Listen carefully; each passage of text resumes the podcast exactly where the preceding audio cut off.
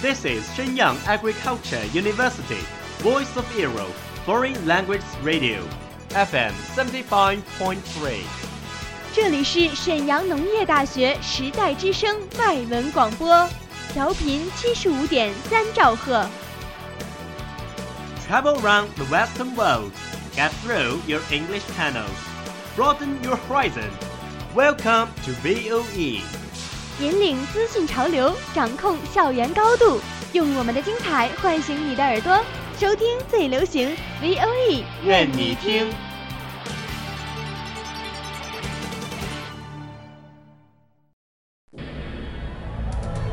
School Talk Show，校园脱口秀，说你所想，一同分享。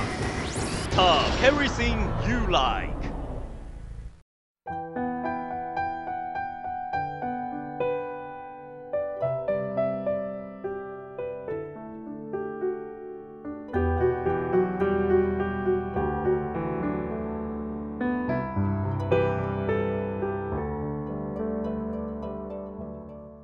I'm Astrid. Welcome to VOE School Talk Show. I'm joined today by Helen. Hello, Helen.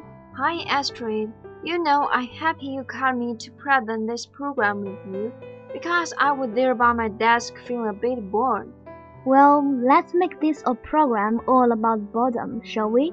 And I will start by stimulating your imagination. Thank you, but how are you going to make me excited and interested in something, Astrid? How about I challenge you to a question you might not know the answer to? Okay, well, you can try. Go on then. Well, I know you like the theater. I do, but it has to be exciting play or I get restless. Restless? You mean unable to sit still because you get bored or worried even? Okay, I wonder how you'd feel watching the longest continuous play recorded. That's quite an offer. What do you mean? According to the Guinness Book of Records, the longest continuous dramatic performance was held in New Jersey, in the US, in 2010. But do you know how long the cast for the Bald Soprano by Eugene Ionesco was on stage for? Was it for about A.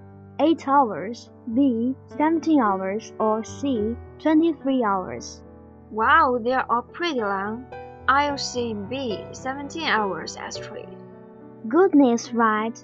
Okay, I will let you know the answer by the end of the program. Now, let's talk more about boredom. I think this is a feeling we have to learn how to cope with. Yes, we have to learn to deal with this situation successfully to cope with it. But people often feel they want to change their life to change their job. They might feel stuck in rut. That's a good phrase, stuck in a rut. So you mean you have become too fixed in one kind of job? Yes, you know, Astrid, even I sometimes dream of something a bit more exciting like being a professional diver or maybe being a pilot of a really fast plane. Well, guess what? Even pilots get bored, you know.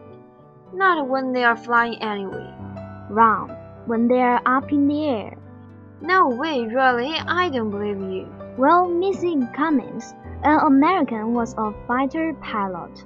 Listen to the phrasal verb she uses meaning to stop being bored, at least for a while. Is there ever time for fighter pilots to get bored? Uh, so she listened to a show hosted by the American presenter Oprah Winfrey on the radio to stave off the bottom. Now, to stave off means to stop or to keep an unpleasant feeling away. In this case, she means bottom. Yes, indeed. But some experts think there's something good about feeling bored. Really? Let's hear what Tiffany Watt Smith has to say. She works for the Center for the History of Emotions at the Queen Mary University of London. Pay attention to the words she uses to describe what boredom does to people. So, boredom spurs people on to change something. To spur on means to stimulate or to change someone to do something. So, what are you going to do, Helen? How will you change your life? Change my life? Okay, two things. The first one is I want to know if I got that question right. Well, I said at the beginning of the program that the longest continuous dramatic performance was held in New Jersey, US in 2010. And I asked you how long was the cast on stage for to play the Bald Soprano by Eugene Ionesco. Yes, the options were 8 hours, 17 hours, and 23 hours. I think, and I said 17. Was I right? You were not. Oh no. It was even longer. Wow, 23 hours? According to the Guinness Book of Records, the play lasted 23 hours, 33 minutes, and 55 seconds. It was achieved by the 27 o'clock players who performed the Bald Soprano at Belmont, New Jersey, USA, on 27 July 2010. Anyway, Helen, what's the second thing you are going to do to stifle boredom? You know what, Astrid? I'm going to book myself a fantastic holiday.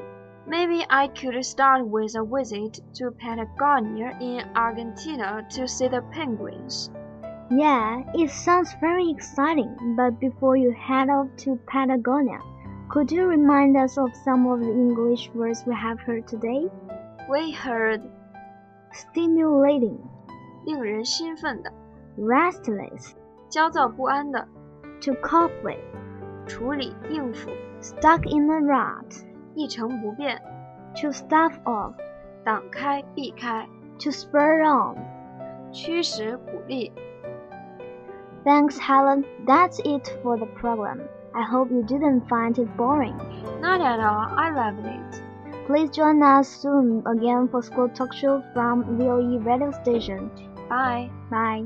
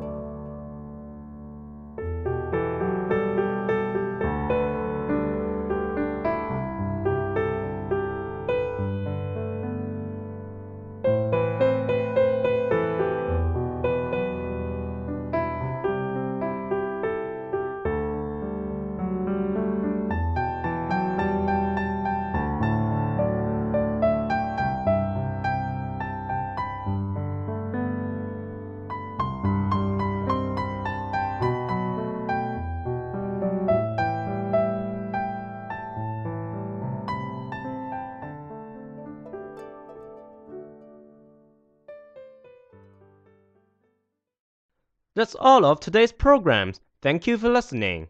如果你喜欢我们的节目，我们同时开通了三个网络平台，您可以同时在荔枝 FM、喜马拉雅、iTunes Store Podcast 同时搜索 VOE 外文广播电台，为您呈现精彩往期节目。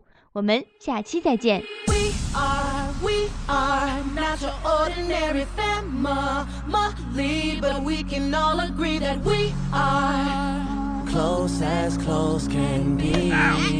So it don't matter what it looks like, we look perfect to me. We got every kind of love, I feel so lucky indeed.